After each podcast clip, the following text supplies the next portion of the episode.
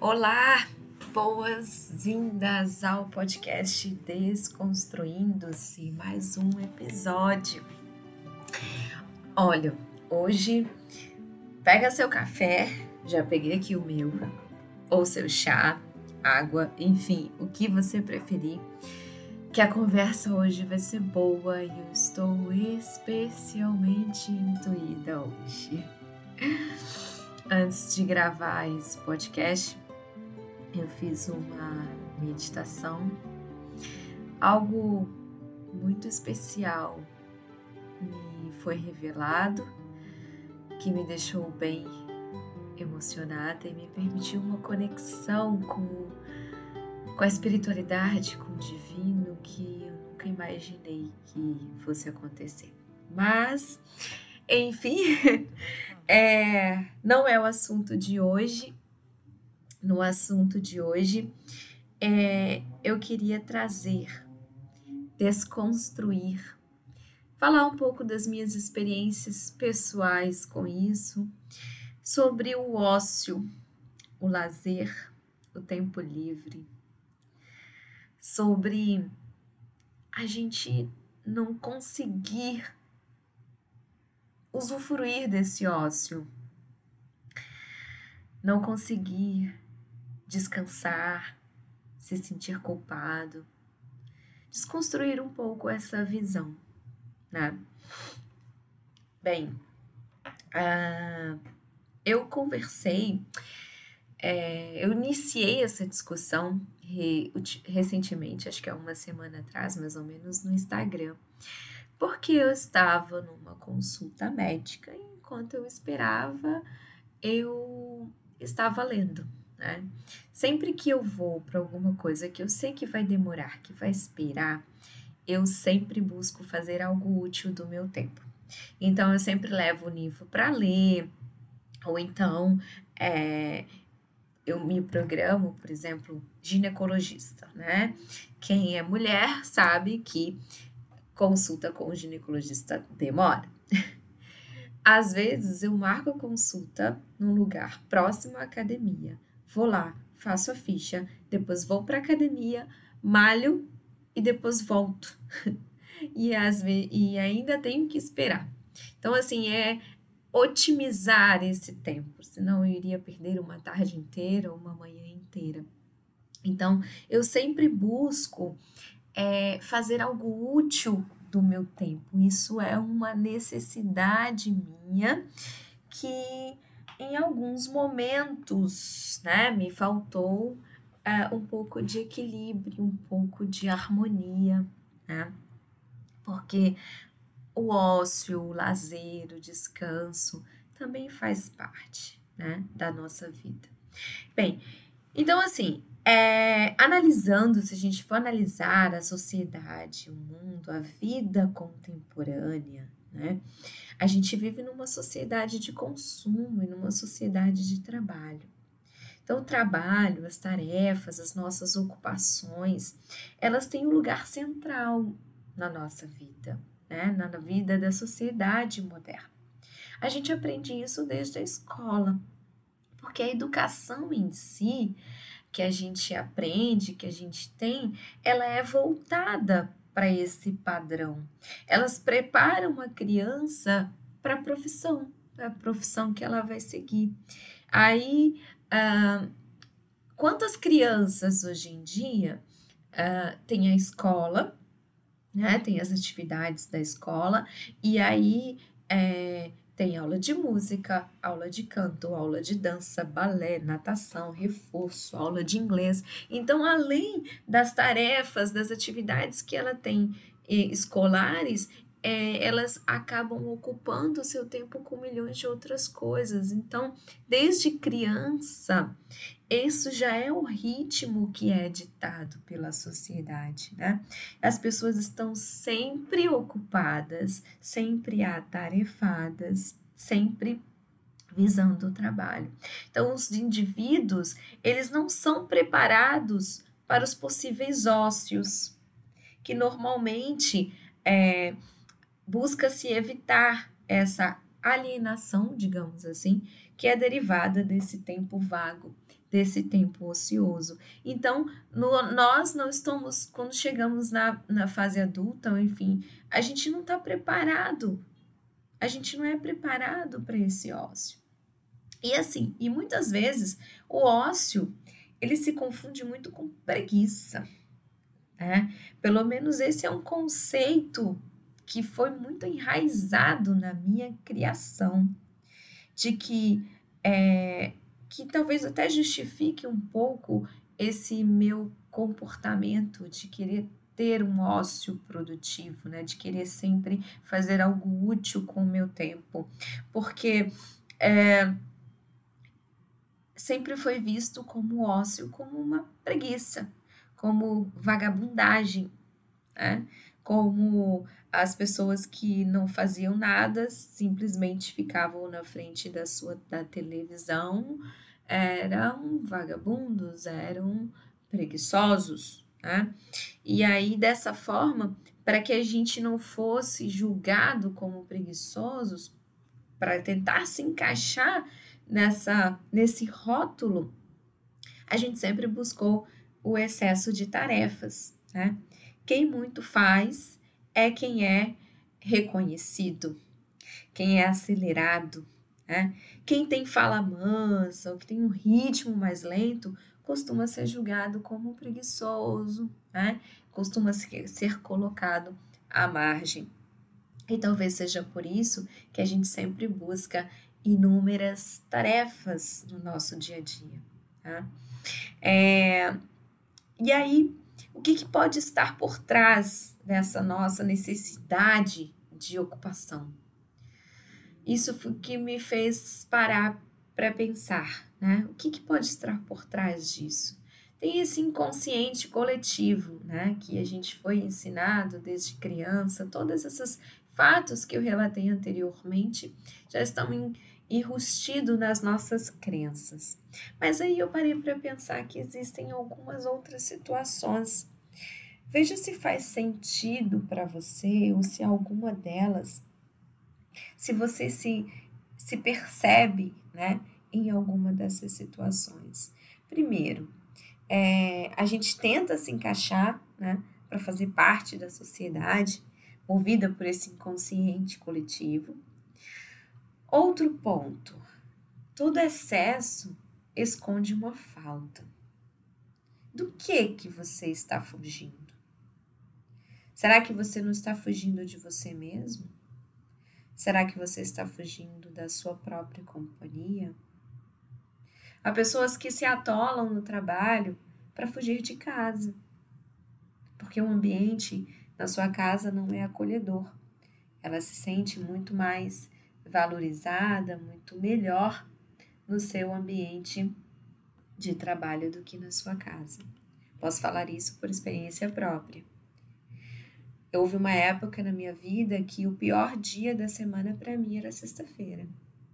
Enquanto todo mundo comemorava, uhul, é sexta-feira, sextou. Na época nem tinha essas hashtags, mas enfim. Então, quando todo mundo comemorava, é, eu ficava triste na sexta-feira. Por quê? Porque quando eu ia para casa, eu ia ter um final de semana inteiro diante daquela realidade na qual eu queria fugir, da qual eu estava me escondendo. E aí eu te pergunto: do que você está fugindo? Do que você está se escondendo? Né? Por que, que você está se sentindo tão atarefado? Por que, que você está se atribuindo muitas tarefas, muitas ocupações? Para quê? Às vezes você não está fugindo de uma situação, como no meu caso. Às vezes você pode estar inconscientemente fugindo de você mesmo. Sabe aquelas pessoas que chegam em casa e não conseguem ficar sozinhas? Precisam ligar a TV para fazer um barulho? Eu já fui dessas pessoas. Eu já fui assim precisa ligar a TV para fazer um barulho. Por quê? Porque é difícil ficar sozinho com seus próprios pensamentos, com sua própria companhia. É difícil olhar para dentro. Inconscientemente, temos medo de olhar para dentro. de não dar atenção para o interno. E às vezes o nosso interno está ali gritando: Olha para mim, me escuta. Mas a gente tem medo. A gente tem medo de, de olhar para si, de encarar nossas sombras. A gente tem medo de encarar aquilo que a gente está fugindo. Porque se você está fugindo, aquilo está te exigindo alguma atitude. Está te causando algum desconforto. Está te exigindo tomar uma decisão. Está te, exigindo agir diferente. E aí, essa decisão, esse desconforto, essa atitude que você vai tomar vai te causar alguma mudança, vai te trazer medo, vai te tirar da zona de conforto. Então, um dos pontos que a gente pode pensar é do que, que eu estou fugindo? Né? Me atarefando, me atribuindo muitas ocupações, do que, que eu posso estar fugindo? Um outro ponto que a gente pode levantar aqui, que vale a pena a reflexão, é o excesso de exigência. Será que você não está se exigindo demais? Será que você não está traçando mil e um objetivos para chegar em algum lugar, mas você está esquecendo de aproveitar o caminho? Né? A beleza, ela está no caminho. Muitas pessoas buscam, buscam, buscam a felicidade, buscam o emprego dos sonhos, lutam, lutam, lutam e tal. E quando chega, quando alcança aquele objetivo, ah, era só isso? Cadê a realização? Por quê? Porque ela visou tanto o alvo que esqueceu de apreciar o caminho, apreciar o processo.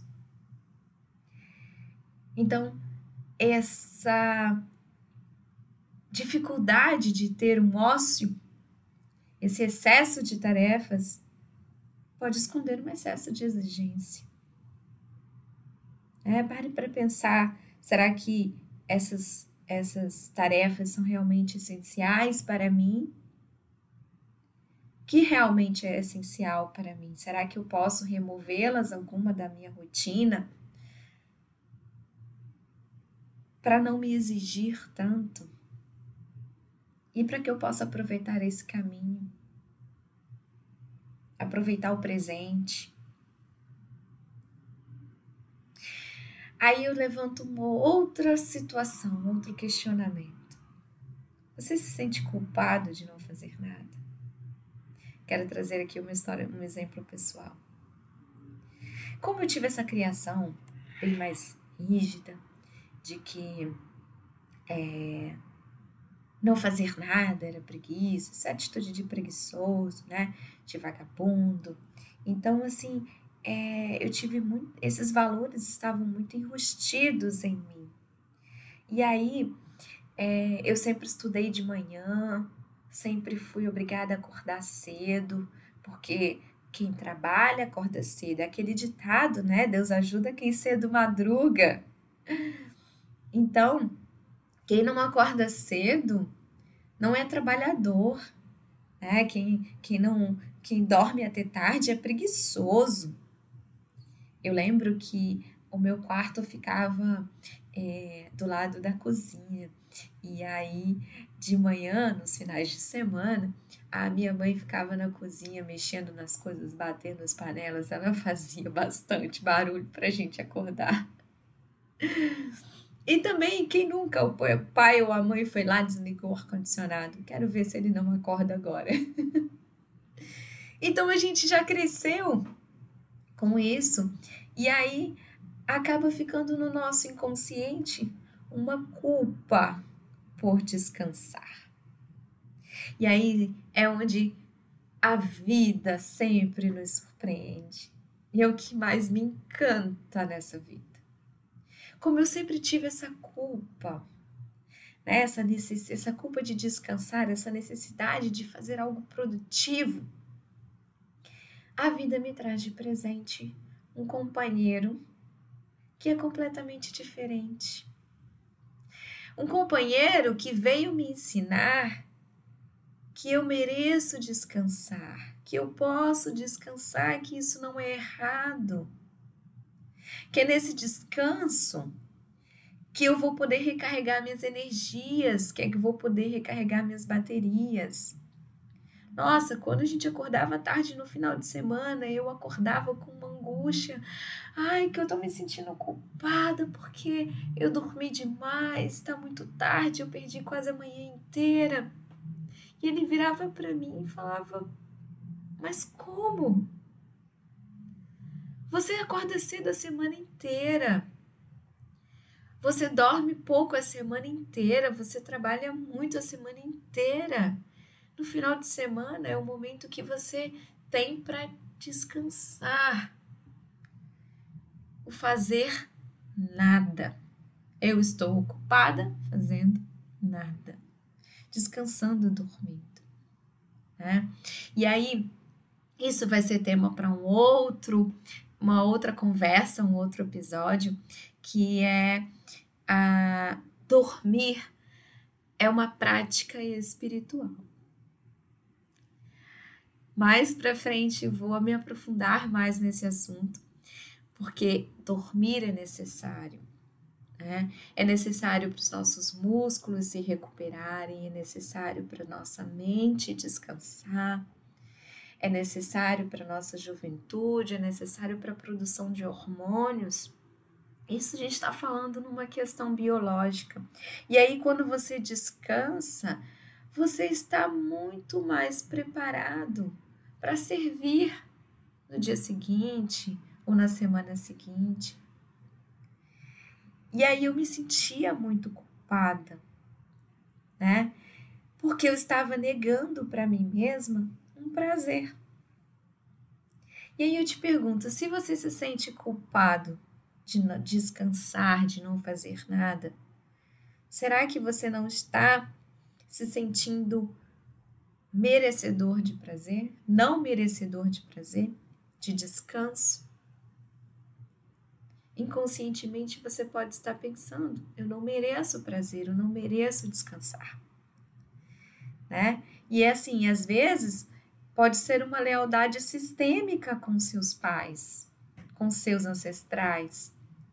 Por exemplo, meu pai sempre foi muito trabalhador, meu pai sempre foi acordou cedo, trabalhava é, é, de domingo a domingo, e aí, se eu não fizer isso, não estarei sendo leal ao meu pai. É.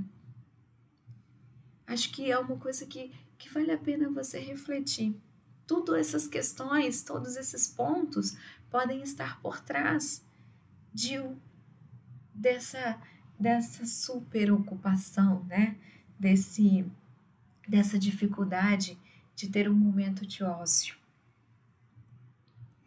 E aí eu trago um outro ponto, que são aquelas pessoas cujas ocupações é fazer coisas para os outros. Você se ocupa fazendo demais pelos outros. Quando você se preocupa excessivamente com as necessidades dos outros, isso pode esconder uma necessidade de aprovação. Será que você busca a aprovação do outro? Né? Será que você se banca? Será que você não se aprova? Por isso, por não se bancar, por não se aprovar, você necessita da aprovação do outro, e para conseguir a aprovação do outro, você está sempre cuidando do outro cuidando das necessidades do outro, querendo agradar o outro, né? E assim, hoje, hoje eu estou mais harmonizada com isso, porque primeiro, é, eu entendo que isso é uma característica minha, né? É, eu, é, é, é de mim, é da minha personalidade fazer muitas coisas. Sabe? Às vezes eu não consigo ficar muito tempo parada. Né? Eu, eu, não consigo ficar muito tempo parada. Me dá um faniquito que aí eu começo a fazer alguma coisa, me dá uma vontade de cozinhar, ou me dá uma vontade de arrumar a cozinha e eu vejo um negócio na casa e quero organizar, ou então. É, e assim, aí o que, que eu fiz? Eu já consegui harmonizar isso e extrair dessa minha característica o melhor potencial.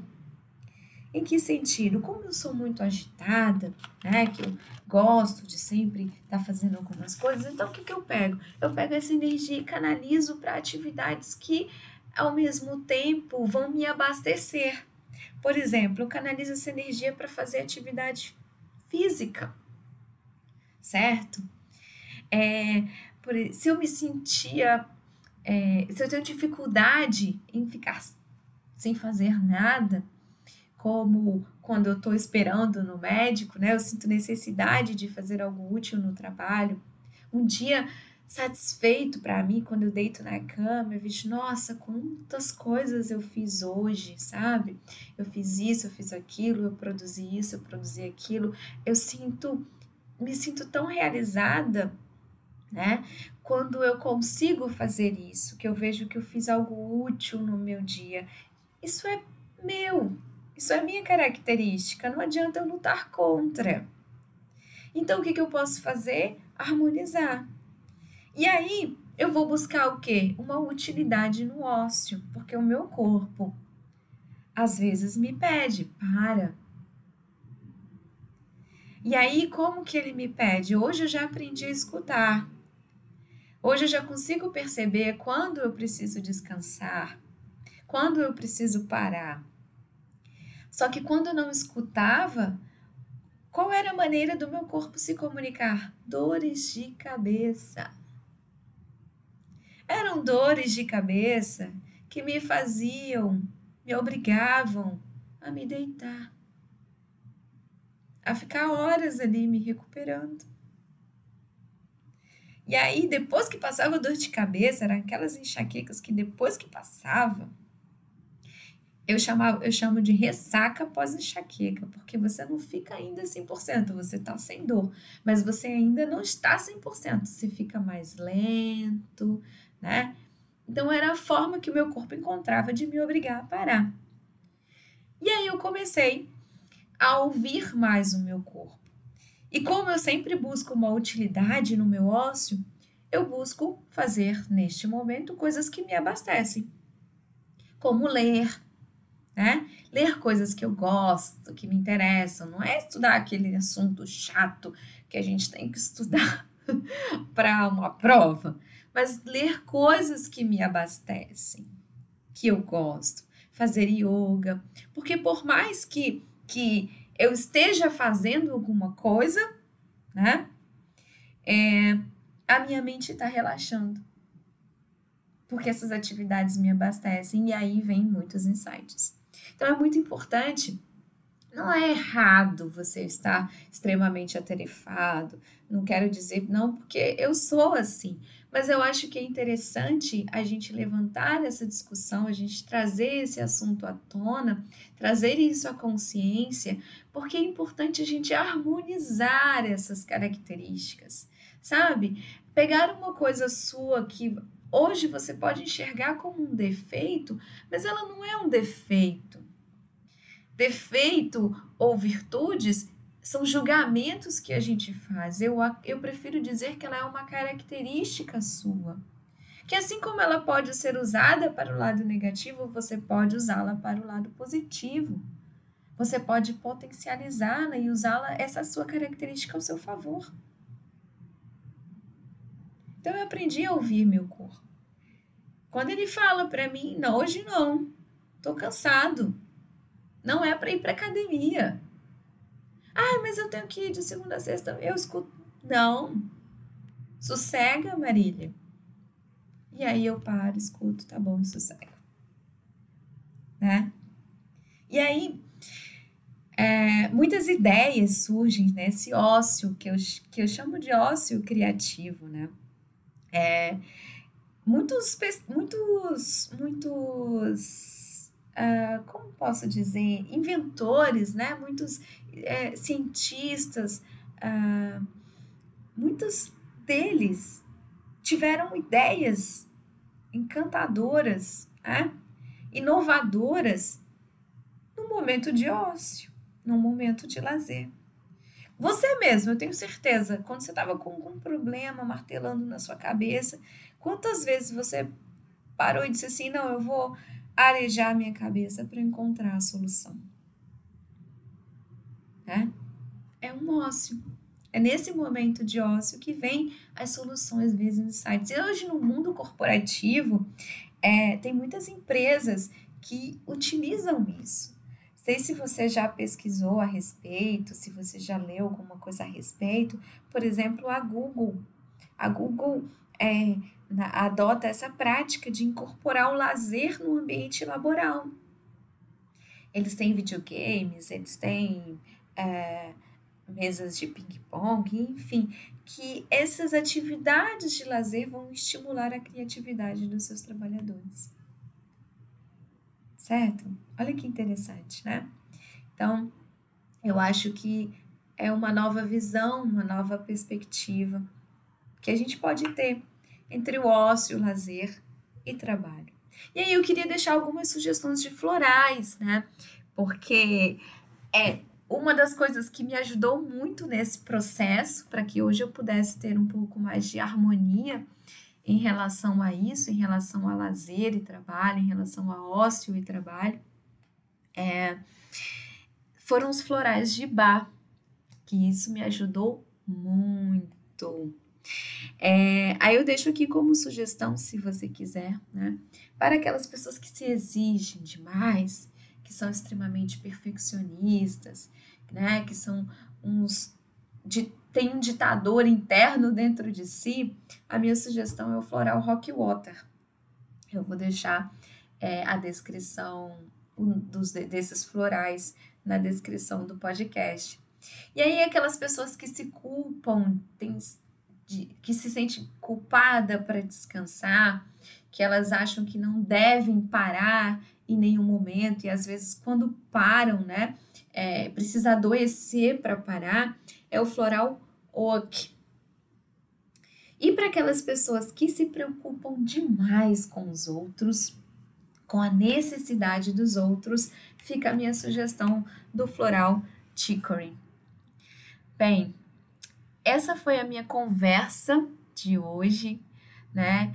É, compartilhar um pouco da minha experiência de vida, porque é, como eu consegui harmonizar essas, essa característica minha, né? E daí é, extrair dela o melhor, extrair dela o melhor potencial.